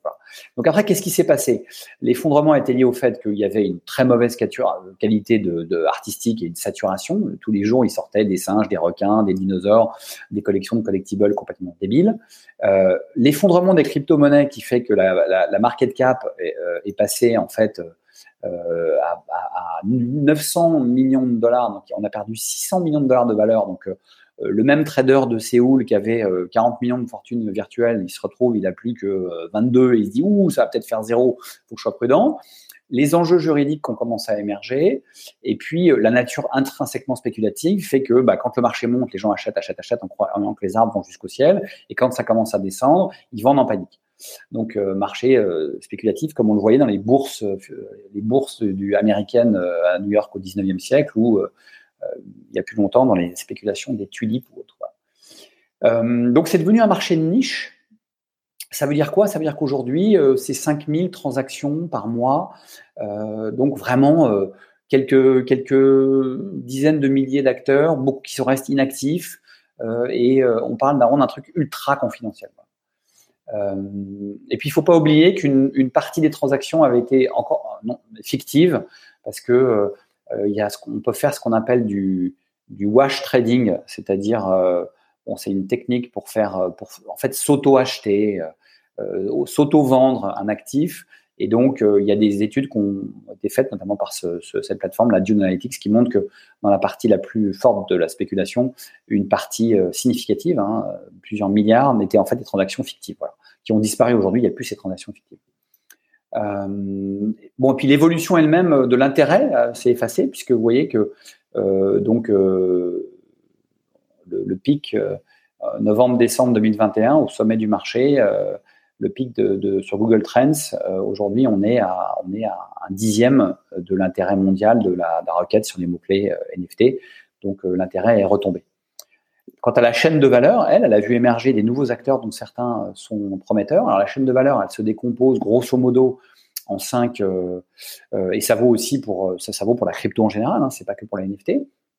Donc on a l'infrastructure, donc les chaînes de blocs, je vous ai dit, il y en a plus de 10 000. Euh, Ethereum étant la plus plastique, la plus, astucieuse. Tezos étant une blockchain issue de la recherche mathématique française à suivre. Euh, le crypto trading, c'est les plateformes d'échange. Donc, vous déposez des dollars ou des euros et puis avec ça, vous pouvez acheter des cryptos. Euh, Binance c'est le numéro un mondial. Vous avez vu qu'il a dû changer de PDG, qu'il a, il s'est fait refuser sa licence aux États-Unis. C'est assez compliqué. Le Coinbase, qui est le leader américain qui est coté en bourse, perdu euh, les deux tiers, si les trois quarts de sa valeur. Mais ils existent, ils sont là. ils sont, c'est des boîtes de plusieurs milliers de personnes. Le stockage de données, donc les données, les fichiers, les, fichiers de données, ils sont stockés soit dans le cloud, et c'est Amazon en fait qui a raflé le marché, Amazon Web Service, soit sur IPFS, qui est un réseau de stockage décentralisé. Il y a des marketplaces dédiés euh, aux, NFT. La plus connue étant OpenSea, qui, qui, était la pionnière. Elle s'est fait doubler par Blur, qui, a été lancée avec des, prix plus agressifs, sachant qu'Amazon a lancé sa propre plateforme de négoce NFT euh, euh, en avril l'année dernière. Et puis après, sur la détention, donc, vous avez Ledger dont je vous ai parlé, qui fait des, des, des wallets, donc des portefeuilles physiques. Et puis, vous avez MoonPay. Euh, et ça, c'est important d'en parler par rapport à ce que je disais par rapport aux freins tout à l'heure. Un des freins d'adoption, c'est que la maîtrise du wallet est assez compliquée. Donc, il y a deux initiatives intéressantes à noter là-dessus.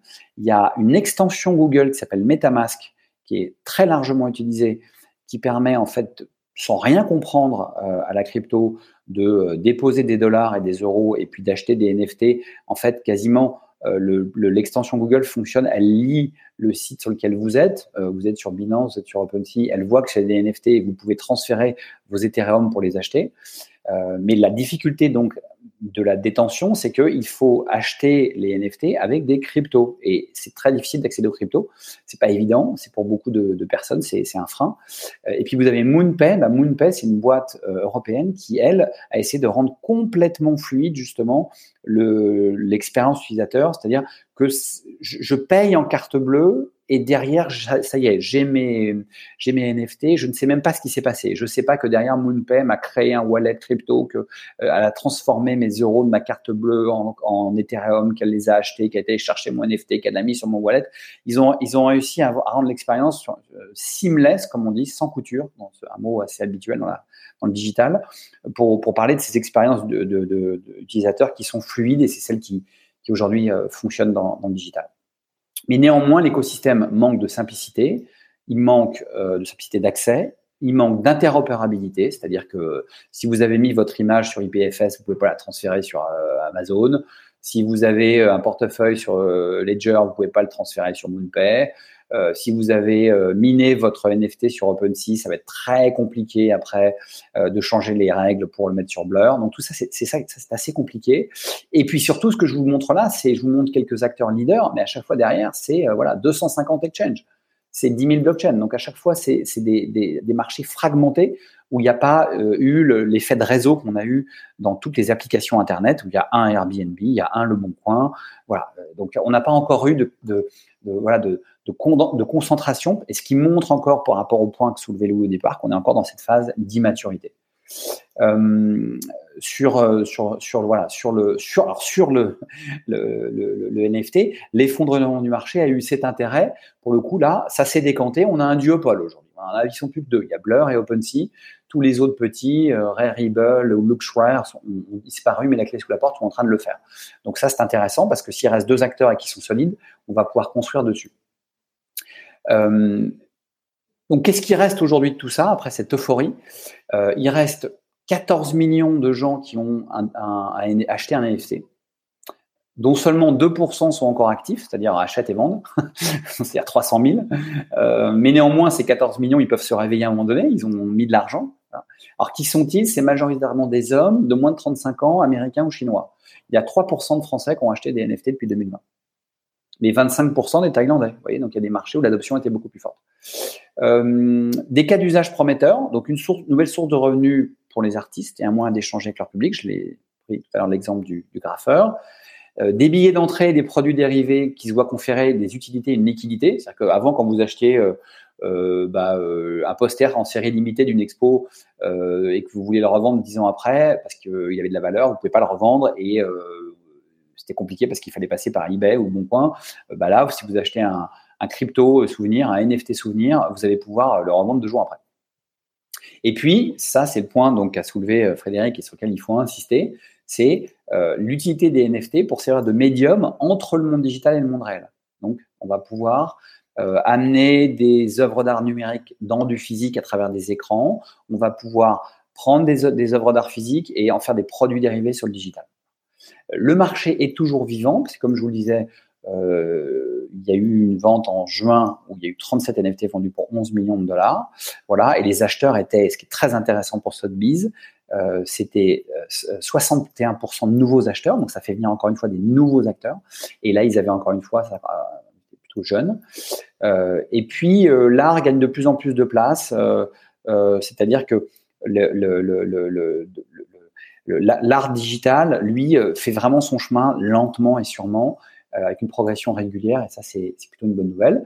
Et puis derrière, il faut savoir que dans ces nouveaux acheteurs, il y a des gens euh, euh, assez impressionnants. Voilà, il y a un, grand collectionneur qui s'appelle Cosimo de Medici, donc c'est une, ironie sur Côme de Médicis, qui, vous le savez, était un, prince florentin et un grand mécène.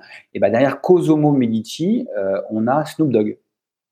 Et Snoop Dogg, il a une collection aujourd'hui impressionnante, c'est une vraie passion il écrit dessus, il a son compte Twitter pour raconter sa vie en tant que collectionneur, en tant que Cosomo euh, Medici. Je vous ai mis l'adresse ici, vous pouvez le, suivre. Et il a euh, un X-Copy, qui est un des top 10 artistes euh, qu'il a payé 1,8 million. Il a plusieurs CryptoPunk dans les collections. Il faut savoir que les CryptoPunk, il y en a une qui est rentrée dans les collections du musée Pompidou. Donc c'est quand même assez sérieux. Euh, il y en a 8. Il a euh, Life and Death de DK, de Motion qui a payé un million de dollars. Donc c'est vraiment intéressant parce que on voit que finalement euh, Snoop Dogg c'est quelqu'un qui a toujours cherché à être avant-gardiste et qui est dans une musique qui elle-même est était au départ marginale, le, rap, et qui, est devenu mainstream. Bah, peut-être qu'il va se passer la même chose avec les NFT quand on voit ce que le type de collectionneur qu'on a pour euh, ne pas parler forcément des nouvelles relations muséales, mais pour pouvoir parler plutôt de qu'est-ce qu'on peut faire d'un point de vue marketing avec les NFT, euh, on peut faire euh, du crowdfunding. On peut, par exemple, en ce moment, vous avez un musée américain qui dit, pour restaurer des dessins de Degas, acheter une image et l'argent ira pour restaurer ce projet. Donc c'est du crowdfunding, mais au lieu de juste donner de l'argent, bah, l'utilité c'est qu'on va vous donner un petit souvenir, puis peut-être une invitation au vernissage. Euh, ça peut prendre une forme de mécénat beaucoup plus fort. Les œuvres de Refi Canadol qui ont été exposées au, MoMA à New York, euh, elles ont été financées par le privé, par des grands mécènes privés qui ont financé entièrement l'opération. Et donc, on va chercher de nouveaux mécènes. Euh, on peut demander à Snoop Dogg, tiens, euh, qui aime l'art numérique, bah tiens, il va financer ce truc au MoMA, alors que les financiers une expo Rembrandt, ça va pas trop intéresser. On peut faire des produits dérivés numériques. Je l'ai montré l'exemple du musée d'Orsay. Et puis, on peut être dans la création d'œuvres numériques, c'est-à-dire euh, faire en sorte qu'on va faire rentrer dans les collections des œuvres, on va faire des commandes finalement, comme comme comme ça se faisait, comme ça s'est toujours fait, des commandes publiques euh, au lieu de demander à un artiste d'aller faire la fresque du plafond de l'opéra, Chagall, on va demander à un artiste de faire une série qui va après rentrer dans un musée. Donc, ce qui est là va fonctionner aussi sur une marque.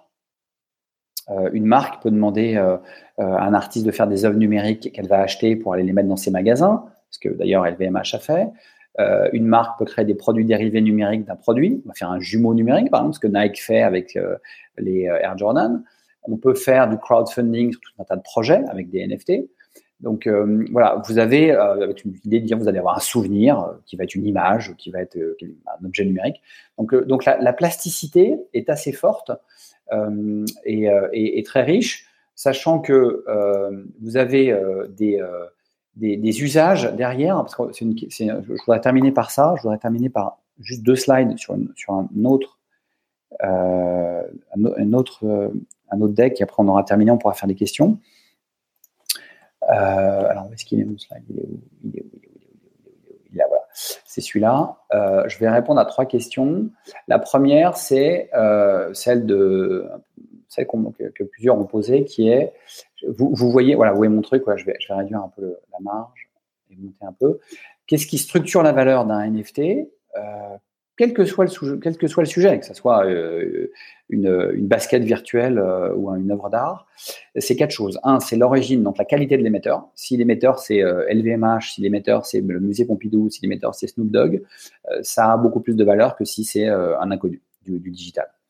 La deuxième chose, c'est la rareté. Bah, évidemment, si vous faites un seul NFT et si vous en faites 10 000, euh, et si vous en faites 10 000 en ne disant pas si vous en ferez que 10 000, peut-être 20 000, bah, ça a plus de valeur quand vous en faites qu'un, ça c'est évident. Le deuxième, c'est le sous-jacent, c'est-à-dire il y a quand même un élément de dire le sous-jacent c'est quoi? Euh, Le sous-jacent, si c'est une œuvre unique euh, d'un des plus grands artistes mondiaux, euh, bah, ça a plus de valeur que si c'est juste une petite copie générée par de l'IA, une image créée par de l'IA. Et puis enfin, le quatrième élément qui est vraiment très spécifique au NFT, c'est comme je vous l'ai dit, comme dans les smart contracts, on peut créer des éléments contractuels liés à l'œuvre. On peut par exemple euh, dire que euh, on va faire bénéficier aux détenteurs d'un NFT de droits, des droits d'auteur, des droits économiques. donc il peut y avoir une valeur économique derrière qui fait que ça devient aussi un actif, presque un actif financier, qui va générer quelque chose. Donc c'est la combinaison de ces quatre-là qui va donner le, qui va faire la valeur euh, en, fonction. Bah, si j'ai un émetteur exceptionnel avec un nombre de rares, que euh, l'idée qui est derrière la création est vraiment intéressante et qu'en plus je peux en avoir des droits économiques au-delà de la spéculation ou de la revente, je vais avoir un NFT qui aura énormément de valeur. Ça c'est quelque chose que je voulais vous montrer. Euh, sur ça, j'en ai déjà parlé. Et après, je voulais terminer par deux choses. Je voulais terminer par voilà, ça c'est pour vous montrer, euh, c'est un canevas stratégique pour vous dire, oui, sur, la rareté, je, fais un exemplaire où j'en fais l'infini. Euh, le prix, je fais quelque chose de pas cher, je fais quelque chose de cher, et toutes les possibilités qui sont offertes. Euh, par exemple, ici, ce qui est intéressant, c'est, j'ai parlé des NFT, mais il y, a des, il y a des variantes et des formes et une plasticité en fait énorme. Vous avez un nouveau protocole qui est en train de voir le jour qui s'appelle les SBT, donc les Soul euh, BT, euh, qui va euh, permettre de faire des NFT qui ne sont plus échangeables et transmissibles. Ce qui veut dire que, vous savez, dans les, musées, par exemple, il y a le principe d'inaliénabilité de l'œuvre d'art, c'est-à-dire qu'un tableau qui appartient à l'État, on ne peut pas le vendre. Et ben, demain, vous pouvez avoir, vous créer un NFT, il va rentrer dans un portefeuille, et si c'est un SBT, eh ben, il pourra jamais sortir de ce portefeuille. Donc, c'est la garantie qu'on pourra jamais le vendre.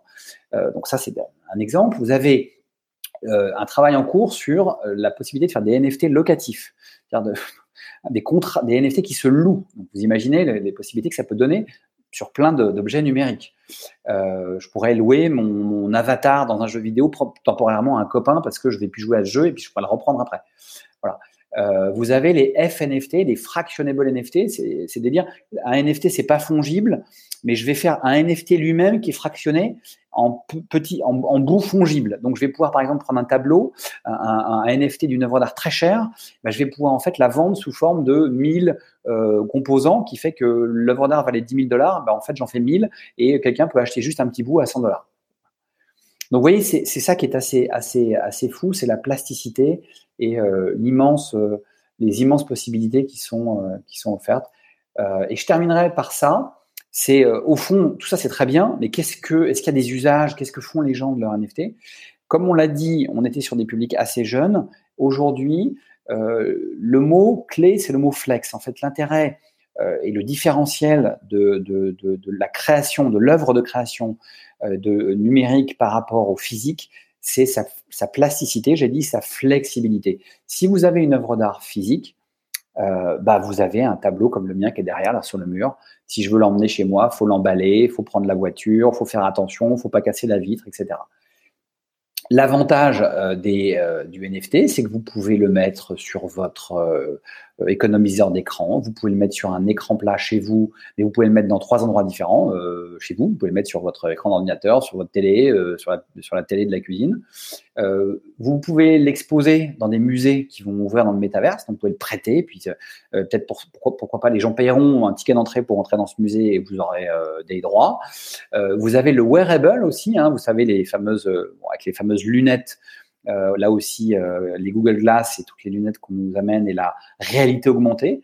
vous avez la possibilité de, bah, par exemple, vous avez acheté un NFT, vous allez vous faire un t-shirt où vous allez mettre votre euh, le dessin d'un de vos NFT sur, sur votre t-shirt et quand les gens vont vous regarder, bah, ils vont voir en fait sur votre t-shirt blanc, ils vont voir une œuvre d'art grâce à, des lunettes digitales. Donc en fait, le fait de pouvoir utiliser l'œuvre dans toutes les applications digitales fait que si vous êtes propriétaire de cette œuvre, vous avez beaucoup plus d'usage que si vous avez une œuvre physique. Et ça correspond bien à ce que veulent faire les jeunes générations. Et puis comme il est aussi beaucoup plus liquide, bah, quand vous en avez marre, vous mettez ça sur une plateforme en deux clics et puis quelqu'un peut l'acheter. Alors que se débarrasser d'une œuvre d'art physique, euh, les ventes aux enchères, euh, c'est des ventes euh, avec à date fixe, il faut amener l'œuvre d'art, il y a des commissions énormes de 25-30%, c'est lourd. Là, il y a une, liquidité en fait, même pour des toutes petites choses qui valent pas grand-chose. Donc c'est ça qui fait qu'au final, on a une, attractivité sur la génération Z qui fait que pour moi, il euh, n'y a, pas, photo, les NFT ne euh, vont pas disparaître. Euh, et moi, j'ai vécu, je voudrais terminer par ça, j'ai vécu comme je suis un pionnier du digital, j'ai commencé dans Internet en 95. J'ai vécu plusieurs fois des phases comme ça. C'est-à-dire, après la phase du web, en 2003, j'ai vu des gens me dire vous étiez un escroc. Euh, euh, je sais même pas pourquoi on a fait un site Internet. Et puis les investissements qui disparaissent totalement en 2003-2004. Et puis pendant ce temps-là, les usages se développent. Et puis les mêmes gens qui disaient en 2003 vous êtes un escroc, ils se réveillent en, en 2010 et ils se réveillent et il y a un milliard d'internautes et euh, les usages se sont imposés massivement grâce à la fibre et à la DSL. Et tout d'un coup, ils sont en panique parce qu'ils ont du retard. Euh, la même chose avec le mobile. Quand euh, l'iPhone est sorti, il y avait le BlackBerry et les gens écrivaient ça ne marchera jamais. Ça ne marchera jamais parce qu'un écran tactile, pas de clavier, ça ne peut pas marcher. Cinq ans après, il y avait il y avait euh, un milliard d'utilisateurs de smartphones. Donc, moi, je crois, je crois pas du tout euh, que quand il y a eu une spéculation comme ça, comme on a vu dans la bulle d'Internet de 99-2000, ça veut dire, parce que le marché a disparu, parce que la spéculation a disparu, ça veut dire que il faut tout jeter. Je pense que derrière, les usages, il leur faut du temps pour s'installer. D'ailleurs, il y a eu euh, pas mal d'articles qui ont été écrits à la fin, après l'effondrement de la bulle spéculative. Il y a pas mal d'acteurs qui ont écrit, finalement, c'est une chance pour nous, parce que on va aller dans les soutes, on va aller au on va se mettre au travail, on va continuer à bosser sur nos applications, nos infrastructures, qui vont sortir dans deux ans, dans trois ans, dans quatre ans. Et évidemment, quand vous allez avoir plein d'applications qui vont sortir, quand le métaverse de Facebook va sortir 20 milliards d'investissements, forcément, il y aura de la publicité, on va en parler. Et donc, les usages, à mon avis, vont continuer à se développer. Et moi qui suis le, marché de l'art, je vois que ça, ça, dans les foires maintenant, euh, on, voit des œuvres d'art numérique, il y a des festivals qui se développent, euh, il y a un espace qui s'est créé à Paris euh, euh, une, galerie d'art dédiée au NFT. Donc je ne pense pas que ça va disparaître, mais je pense que ça va prendre du temps. Louis, tu es là? Je suis là. Je, je t'écoutais avec euh, avec grande attention, comme je pense tous euh, tous nos étudiants et, et, les spectateurs du, du live. merci, c'était c'était très riche je pense que euh, ça a été à la fois utile pour des gens qui euh, découvraient la blockchain et les NFT, donc ça a permis de, euh, de manière très pédagogique de pouvoir poser les bases. Et puis aussi, tu nous as apporté plein d'insights business avec ta vision, avec tes avec tes parties pris. C'est aussi ça une masterclass. Et donc, bah, si tu es d'accord, on va peut-être prendre les questions. Alors, il y en a, il y a, t'as déjà répondu à pas mal de questions hein, pendant pendant le long de ta masterclass. Merci en tout cas pour cette agilité. alors, on a on a Frédéric euh, qui euh, qui nous dit un exemple qui me perd un peu. Tiens d'ailleurs, je peux peut-être les faire apparaître sur le live. Ouais, voilà. Un exemple qui me perd un peu, un ami graffeur mondialement connu réalise une œuvre avec l'aide de Midjourney. c'est nouveau pour cet artiste, nous dit-il. Il en fait un NFT, reproduit l'œuvre de plusieurs mètres sur un mur. Et alors par contre, la Godefroy, dans, effectivement dans ce que tu décris, on est limité. C'est qu'en fait, on peut pas blockchainiser euh, cette œuvre Ou en tout cas, comment on pourrait le faire? Bah, on peut, on peut pas, peut pas blockchainiser cette œuvre au sens où on, va pouvoir commercialiser, comme je l'ai dit, la version digitale. Et donc finalement, la, transcription de l'œuvre sur le mur devient quelque part un prétexte de communication, devient un prétexte de valorisation d'une NFT en disant waouh, cette œuvre, elle existe aussi physiquement.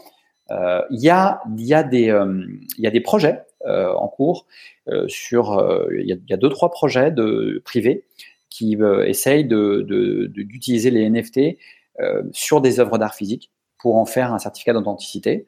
Euh, mais effectivement, la difficulté, c'est qu'à un moment donné, il faut quand même mettre un repère sur l'œuvre d'art physique. Est-ce que c'est un code écrit? Est-ce que c'est quelque chose qui est caché dans les pixels? Est-ce que c'est du RFID Voilà. Mais il y a, des initiatives là-dessus. Mais c'est vrai que ça marche plutôt dans l'autre sens. Marche plutôt du physique vers le numérique que du numérique vers le physique. Mais l'exemple est très bon parce qu'en termes marketing, dire euh, cette œuvre d'art, j'en fais un NFT et elle est très cool parce que vous regardez, vous allez la voir euh, sur un mur euh, quelque part, c'est une super idée marketing. Alors, on, en profite aussi pour, vous redire hein, que donc avec Godefroy, on, a pris le choix de parler de, des NFT parce qu'en fait, c'est un bon exemple euh, pour expliquer ce qu'est la blockchain. Bien sûr, il n'y a pas que ça, hein, et notamment pour les œuvres d'art, qui a été un peu le, le fil rouge hein, de, de, ta présentation. Il n'y a pas que ça, euh, mais ça permet de bien comprendre quels sont les, les cas d'application. Et justement, Frédéric, sur un cas d'application, deuxième question, Frédéric, il nous dit l'industrie du porno fonce sur les nouvelles technologies. On le voit avec notamment l'IA générative. Qu'en est-il des NFT alors, avant que tu répondes, j'ai rien vu, hein, j'ai rien vu, mais je, peut-être je suis peut-être passé à côté, donc il faut chercher. Alors, euh, Godefroy, euh, effectivement, ce qu'on dit, hein, euh, l'industrie du, porno, dans l'histoire du web, a, été une de celles qui a toujours été dans l'innovation. Voilà, donc c'est pour ça que la question énormément inventé sur, le, bien sûr, sur le marketing, sur la publicité, etc., sur les modèles, bien sûr, bien sûr, bien sûr. Donc pour l'instant, désolé Frédéric, en tout cas, Godefroy n'a rien vu passer là-dessus, mais on, ne sait, on sait jamais. Je regarde pas beaucoup. Euh, euh, alors, on avait euh, une autre question qui était de Bénédicte, qui nous disait ce serait intéressant d'intégrer la blockchain dans la gestion des, magasins grande surface tels que Carrefour, etc. Je pense que la question de Bénédicte, elle est surtout sur la supply chain. Qu'est-ce que la blockchain pourrait apporter justement à la supply chain, notamment à la supply chain internationale? Ah ben, euh, il y a déjà là, c'est typiquement dans les, dans les, dans les projets de fonds qu'on ne voit pas, euh, il y a euh, plusieurs blockchains assez importantes créées par des anciens consultants, McKinsey et autres, qui font des blockchains avec des projets corporate. Et un, une de leurs typologies de clients, c'est de monter des outils de traçabilité supply chain sur la blockchain. Il y en a plein. On les voit pas, ça intéresse personne. Si vous lisez, si vous allez lire, euh, vous tapez euh, supply chain blockchain, vous trouverez plein d'articles dans des magazines comme euh, de très très pointus sur la, logistique, mais toutes les problématiques de traçabilité de la supply qui ont été mis en place dans les années 2000 à partir de logiciels, en fait, sont en train de se transposer sur la blockchain parce que c'est beaucoup plus facile. Alors, je pense qu'on va arriver dans les dernières questions. J'en je, profite, profite, avant d'oublier. Avant Bien sûr, vas-y, Godefroy. Avant, avant d'oublier, euh, non, mais je ne sais pas ce que je voulais faire. Je voudrais juste vous dire euh, un truc, vous montrer un truc. C'est un livre que vous pouvez. Euh, enfin, moi, c'est le livre que je recommande quand on me demande de vulgariser le, le sujet. C'est ce livre-là. Il, a, il est voilà, c'est blockchain vers la nouvelle chaîne de valeur, qui est, qui est bon, qui, qui, a, qui, qui, a, trois ans, mais il a été mis à jour. Il est chez Erol. Euh, il est remarquable. Euh, il y a, parce que dedans, il y a l'aspect technique, mais il y a aussi des philosophes, des juristes qui ont écrit. Il couvre à peu près tous les sujets. Il est admirable en termes de vulgarisation. Voilà. Si vous voulez, euh, ça prend à peu près 4 heures à le lire. Si vous voulez investir du temps, c'est le livre à lire. Il n'y en a pas d'autre. tu nous redis comment il s'appelle? Blockchain vers de nouvelles chaînes de valeur chez Erol. Chez Erol. Parfait. Vous l'avez. Juste petite parenthèse pour parce que si quelqu'un demande, ça c'est fait et, moi je, sais que je, ce livre reste une référence pour moi. Parenthèse. Euh, écoute, on prend euh, on prend toutes les recommandations. Euh, dans les dernières questions, bien sûr, on est sur sur les crypto-monnaies, les crypto-actifs, le Bitcoin en en premier lieu. Qu'est-ce que tu peux nous dire justement sur sur cette fièvre autour du, du Bitcoin? Dont on a un peu de mal à comprendre en fait, parce que euh, finalement l'écume qu'on a, c'est l'écume des médias qui nous disent oui, alors le Bitcoin a encore chuté, tiens, il remonte, mais en fait, ça correspond à quoi tout ça? Ça correspond à euh, une, économie purement spéculative, c'est-à-dire vous avez euh, un actif qui est qui a une vertu, c'est que le Bitcoin, si vous voulez, il est, on sait par essence qu'il est voué à avoir une limitation de sa quantité. Donc à partir du moment où vous avez créé un marché où les gens disent ce truc-là euh, est un actif intéressant pour mettre de l'argent, et que on sait qu'il n'y a aucune chance que euh, du jour au lendemain on passe de euh, 1 milliard de bitcoin émis à 4 milliards comme le papier. C'est devenu une sorte de refuge anti-inflation, comme l'or. D'ailleurs, il est assez corrélé à l'or en termes d'évolution de, cours euh, sur le long terme. Pourquoi? Parce que tel qu'il a été inventé, tous les six mois, il y a un changement du régime de minage, donc de création, qui fait que ça devient de plus en plus coûteux et qu'il y a de moins en moins de Bitcoin à émettre. Il y a une limitation qui a été donnée de fait. Donc on sait qu'à horizon 2024-2025, peut-être 2026, euh, il y aura quasiment plus de nouveaux Bitcoin. Donc on a une quantité limitée euh, et avec un marché de détenteurs là qui est énorme. Je parle de centaines, une centaine de millions peut-être, 150 millions de, détenteurs. Ce marché, il est structuré d'une manière totalement euh, inadéquate, c'est-à-dire qu'il est donc totalement dérégulé, donc il est comme les bourses, euh, les bourses au 19e siècle. Ça veut dire que tout ce qu'on pouvait faire sur une bourse pour euh, spéculer et manipuler le cours existe alors que c'est maintenant interdit. Donc, vous lisez les livres de spéculation boursière de la fin du 19e siècle, donc pump and up, c'est-à-dire vous, vous, vous, achetez euh, avec des collègues massivement, vous faites monter, et puis une fois que ça monte bien, vous revendez tout. Euh, mais parce que vous avez juste créé un déséquilibre entre l'offre et la demande temporaire. Y, a, y, a, donc c'est absolument terrible. Donc c'est pour ça qu'il est ultra. C'est un Far West. Non mais il faut. C'est un, un, vrai Far West. C'est un Far West. Donc il a un intérêt, c'est que donc il est ultra volatile. Voilà. Et la, volatilité, ça, la volatilité, ça passionne les traders. Donc les traders en crypto, ils ont des logiciels, ils regardent tout, la dérivée du cours, les MSI, etc. Et donc tous les jours, vous avez des blogueurs qui écrivent des articles de deux pages sur ce qui s'est passé la veille, qu'est-ce qui va se passer aujourd'hui, etc. Donc donc il y a des gens qui en vivent, il y a des crypto, il y a des daily traders qui vivent de la crypto. Mais il faut savoir que derrière, le marché est complètement euh, quelque chose qu'on ne dit jamais, c'est qu'il est, déstructuré au sens où les premiers acheteurs d'accord, de crypto, euh, ceux qui étaient là il y a 10 ans, 15 ans, euh, se sont retrouvés avec des fortunes colossales. On les appelle les baleines, les whales, d'accord? Les baleines, en fait, elles représentent quasiment 80% de la détention. C'est moins de 1000 personnes dans le monde, peut-être moins de 500 personnes. Vous avez des Chinois, il y a quelques Chinois, quelques Américains, qui ont des milliards. Quand je vous dis des milliards, vous avez des. Euh, Malheureusement, compte tenu de l'usage qui a été fait des cryptos au début, un certain nombre de ces baleines sont dans le crime organisé. Par exemple, en Chine, on considère que euh, un tiers, voire la moitié des baleines, sont aussi des grands parrains de la mafia. Donc, intéressant. Et donc, et à côté de ça. Oui, parce que c'est une façon, Godefroy, ce qu'on peut dire, c'est une façon de blanchir de l'argent. Bah, c'est euh, une façon de blanchir de l'argent extraordinaire et une façon aussi extraordinaire de d'utiliser de l'argent mm. euh, pour faire des choses un peu criminelles. Euh, les, il ne vous échappera pas que euh, les, dans la cybercriminalité, quand une, une, entreprise est hackée avec une demande de rançon, le paiement est toujours demandé en crypto. donc derrière, vous avez ces 20% qui sont eux liquides et vous avez des, derrière c'est complètement fragmenté. Le problème c'est que quand les baleines s'appellent et disent tiens, euh, on va faire bouger un peu le marché, euh, trois baleines qui décident de mettre sur le marché ou, d'acheter font bouger le marché. Voilà. Donc c'est pour ça que c'est un marché, c'est un monde à part entière, c'est un univers, d'accord? Euh, L'Ethereum est moins comme ça parce que l'Ethereum, d'abord, euh, a une façon de construire la, la, monnaie qui on n'a pas parlé de ça, mais les, les, les, les systèmes cryptographiques du Bitcoin, c'est la preuve de travail, proof of work, donc il faut avoir fait travailler les ordinateurs. Euh, et euh, Ethereum est passé sur un autre mode qui est une, preuve de confiance entre différents nœuds et donc beaucoup plus économique d'un point de vue écologique, fait beaucoup moins travailler les ordinateurs. et puis il y a beaucoup plus d'usages pratiques et pratico-pratiques dans le comme on l'a vu d'ailleurs avec le NFT.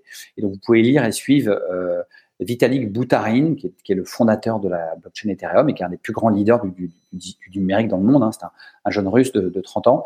Et Peut-être que ce qu'on peut dire pour résumer sur l'Ethereum, c'est que c'est en fait c'est un peu la, V2 du Bitcoin. quoi. C'est l'amélioration technologique du Bitcoin. C'est l'amélioration, tous les défauts du Bitcoin qui ont été corrigés, que ce soit dans la gouvernance, dans l'aspect spéculatif, l'aspect technologique, tout à fait. Voilà. Euh, et donc pour dire qu'aujourd'hui, euh, le Bitcoin est là pour durer, c'est un actif une classe d'actifs particulière. C'est très compliqué. Mais la, la volatilité fait que c'est à la fois très dangereux parce que vous pouvez acheter des bitcoins aujourd'hui et demain matin, vous avez perdu 20%. Et peut-être que dans un mois, vous aurez gagné 40%. Donc, si vous y allez, un conseil, euh, à mon avis, il faut y aller parce que c'est une formidable. De la même façon que lire des livres, euh, posséder un tout petit peu de crypto, c'est une façon de s'intéresser parce que même si vous avez 0,01 Bitcoin, c'est-à-dire 40 euros, vous allez regarder tous les jours sur votre appli le cours de vos 40 euros. Ah, c'est 43, c'est 38, etc. Donc vous êtes dedans. Euh, donc moi j'ai un j'ai un conseil. Vous allez vous ouvrir un compte sur Coinbase ou sur CoinHouse, qui est euh, la, plateforme française, et vous investissez 50 euros et, vous êtes dedans. Euh, et après, bah, comme dans tous les marchés hyper spéculatifs, hein, la seule règle pour être sûr de gagner, c'est en fait d'investir régulièrement. C'est-à-dire que si vous mettez 50 euh, euros tous les mois, à la fin de l'année, vous êtes sûr d'avoir gagné. Pourquoi? Parce que vous aurez peut-être un jour acheté 50 trop cher, mais une autre fois 50 très bas. Et donc, euh, à la moyenne, vous allez vous retrouver gagnant. Sur le long terme, le fait que le Bitcoin euh, soit une, rareté, qu'il y ait de plus en plus d'argent qui viennent dessus, notamment avec ces fonds américains, fait que effectivement, il risque de prendre de la valeur dans le temps. C'est pas une prévision débile de le dire, même si son utilité n'est que spéculative pas si ça répond un peu à, la question. Non, très bien. Euh, encore une fois, c'était très pédagogique. Et, et, pour terminer, tu vois, je vais afficher le un, des commentaires. Ils sont nombreux, euh, mais tu vois de Thomas qui nous dit c'était passionnant. Voilà, tout simplement. Bah, merci beaucoup. Euh, encore, encore un grand merci Godefroy d'avoir passé ce, ce, ce, moment avec nous. Je le répète, c'était c'était riche, c'était dense, mais c'était aussi une, une bonne entrée en matière dans, dans cet univers euh, foisonnant qu'est la blockchain, à surveiller de très près. Euh, et puis aussi, euh, moi, je, je, je, suis ton conseil qui est celui de dire allez-y, enfin allez en tout cas sur, sur les plateformes de trading.